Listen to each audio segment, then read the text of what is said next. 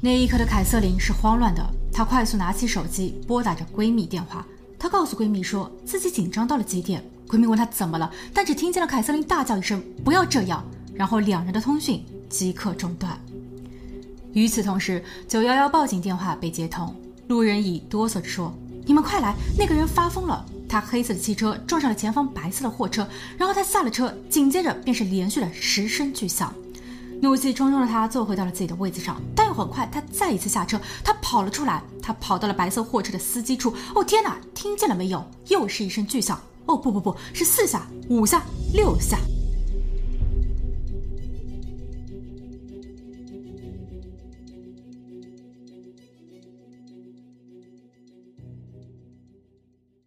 Hello，大家好，我是妮妮。当路人乙的报警电话被接通后，警员 L 接到指令。他发动警车，准备赶赴事发地。他距离案发现场大约有十分钟的车程，但也就在此时，他的传呼机里又出现了另一组讯息：One One One Six，It's me，Alpha with DOA。L 看后非常震惊，因为幺幺幺六正是同事艾伯特的警官号。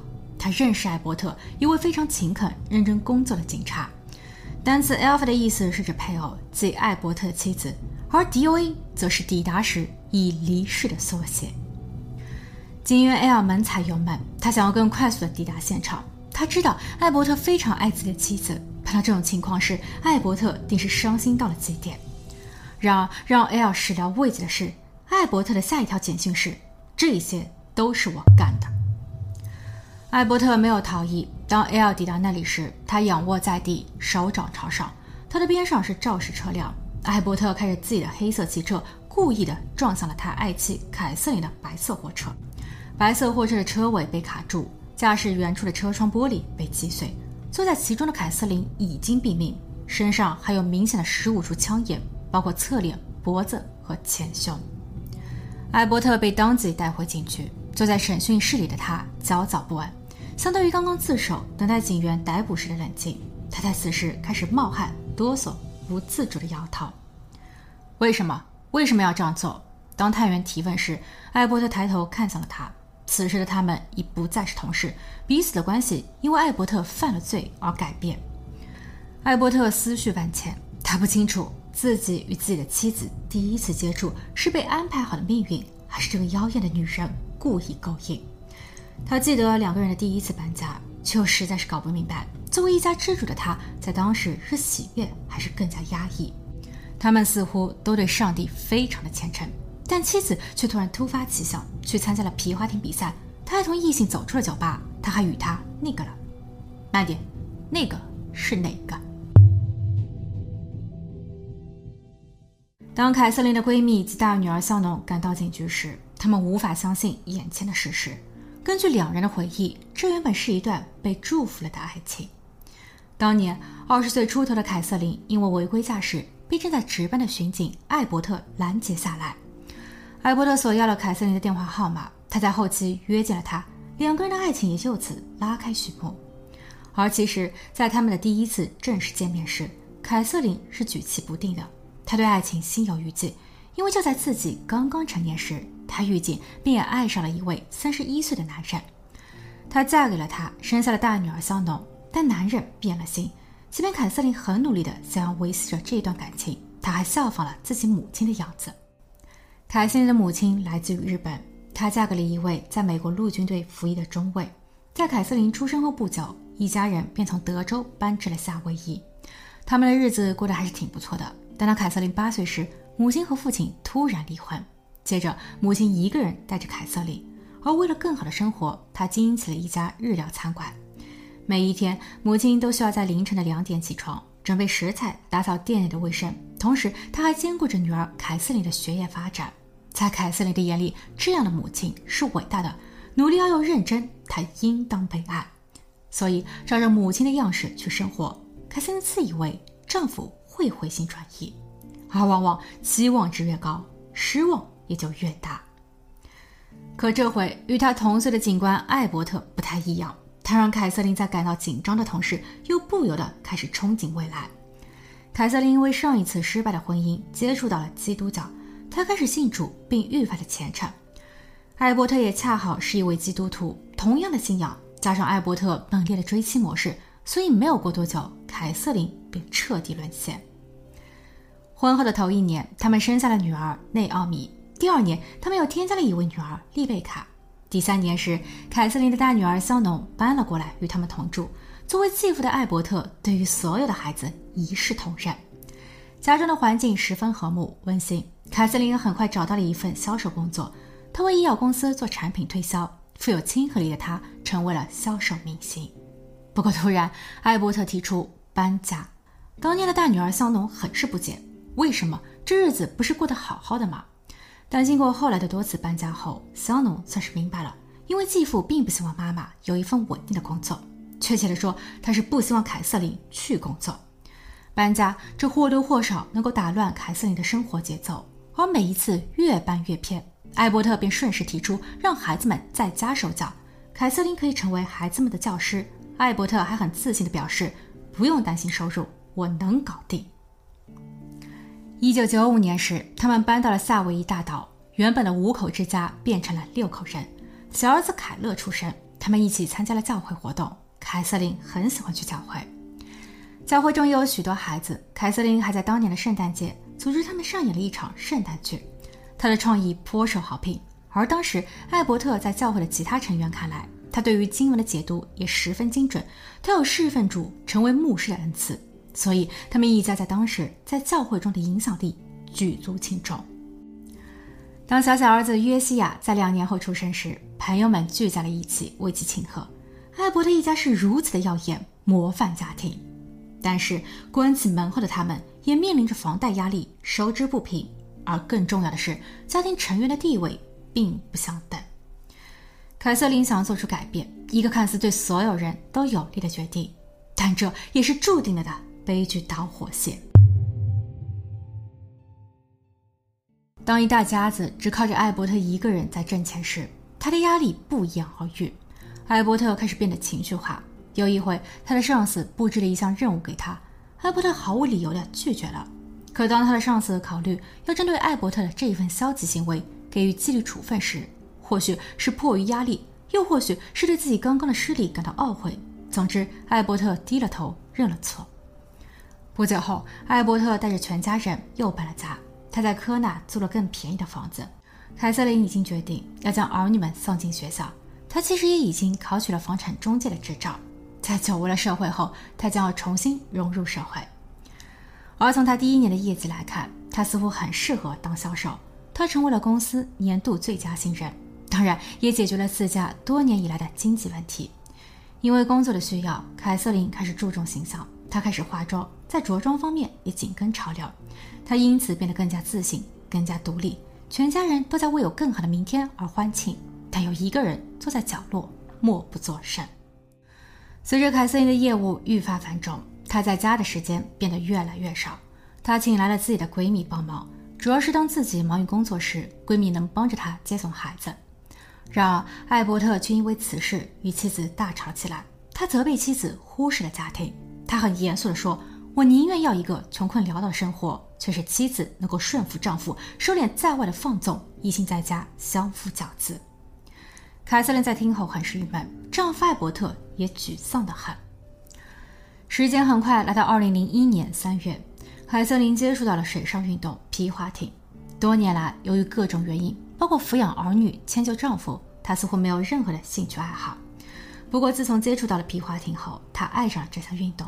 他报名参加了赛季比赛，每一周他就需要花上两个下午的时间进行强化训练。家人们十分支持，似乎丈夫也不反对。但很快，丈夫艾伯特又开始不舒服了。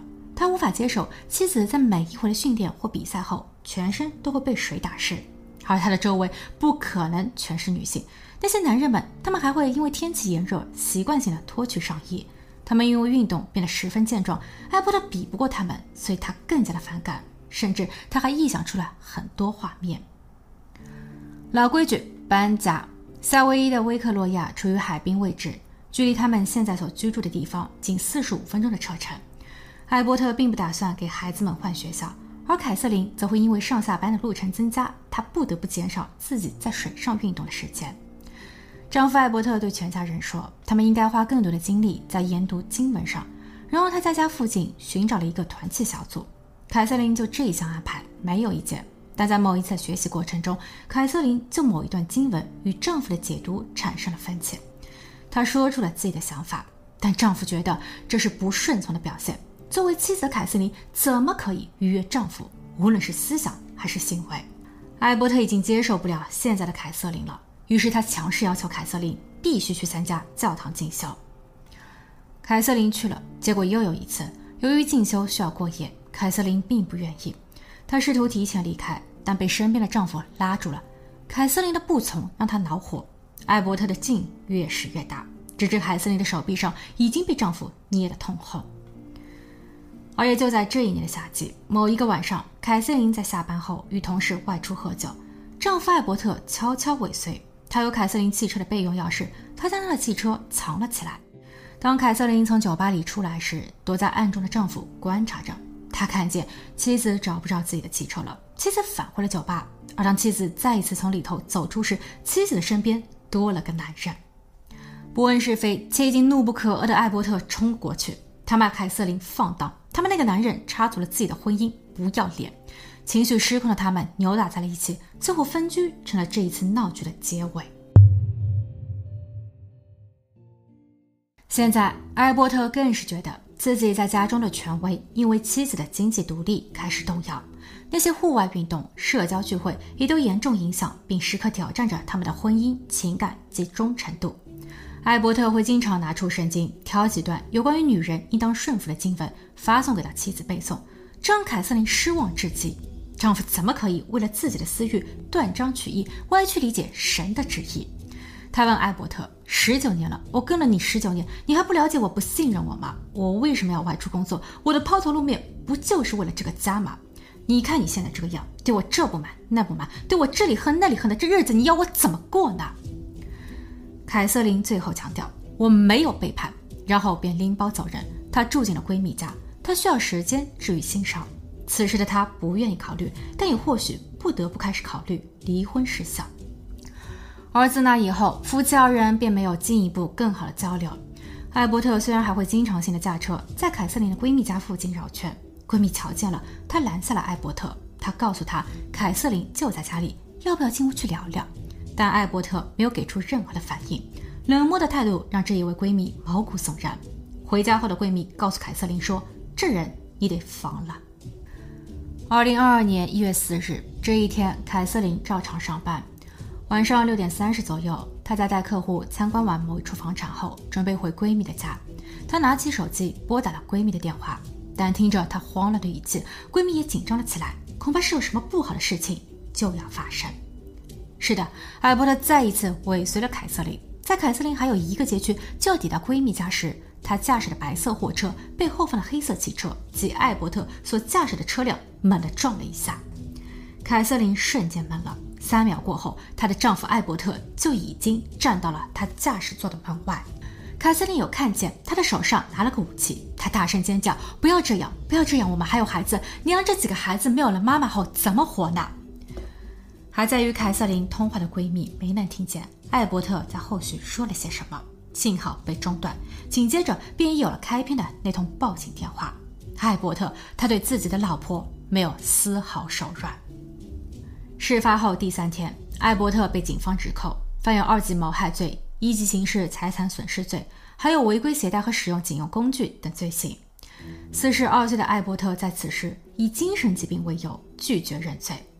两年后的开庭日，检方提供了更多细节。首先，艾伯特的同事表示，事发前，艾伯特与凯瑟琳通了一次电话，他们应该是吵架了。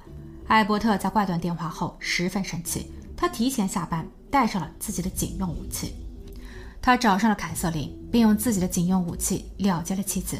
而根据弹夹所能装配的子弹数以及路人乙在报警时的叙述来看，艾伯特在犯罪的过程中填装过弹夹。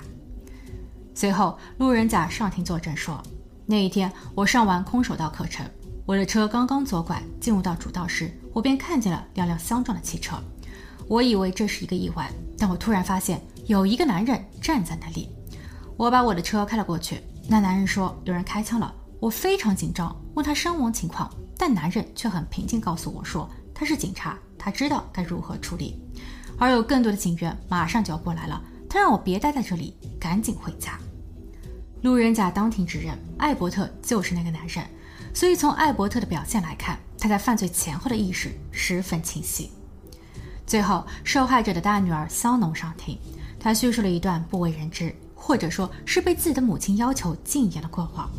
那个时候，肖农十来岁，就读三年级，他已经搬进了继父家。他说继父的脾气向来不好，继父只是在外人面前恭敬谦卑，但回到家后的他耀武扬威，霸道无理。他对母亲凯瑟琳看管和要求都十分严格。凯瑟琳但凡是有一点令他不满的，他就会破口大骂，大打出手。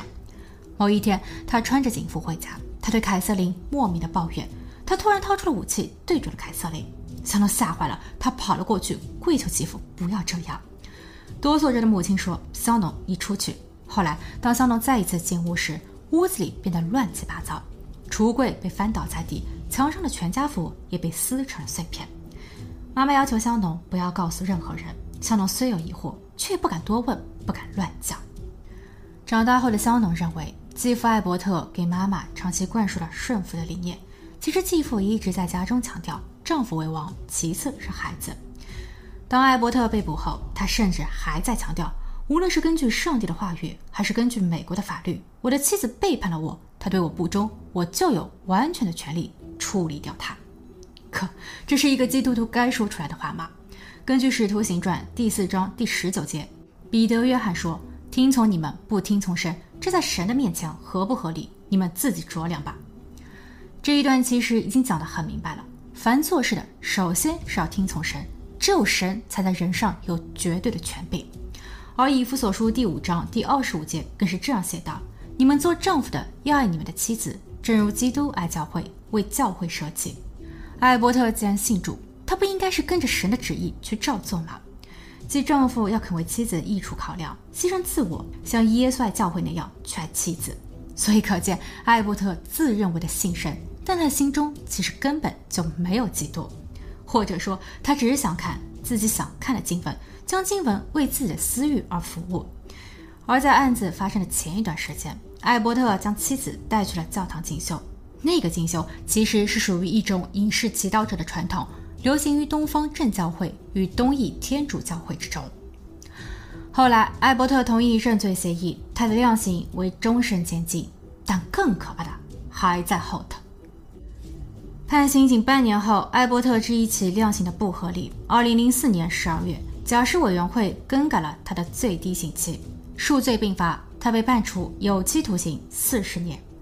二零二一年时，艾伯特又一次针对于自己的假释时间提出异议。二零二二年的十一月，夏威夷假释管理局改判再减十年。受害者的大女儿香农对此感到十分恐慌。在面对采访时，她说：“二十余年过去了，时间没有抚平伤痛。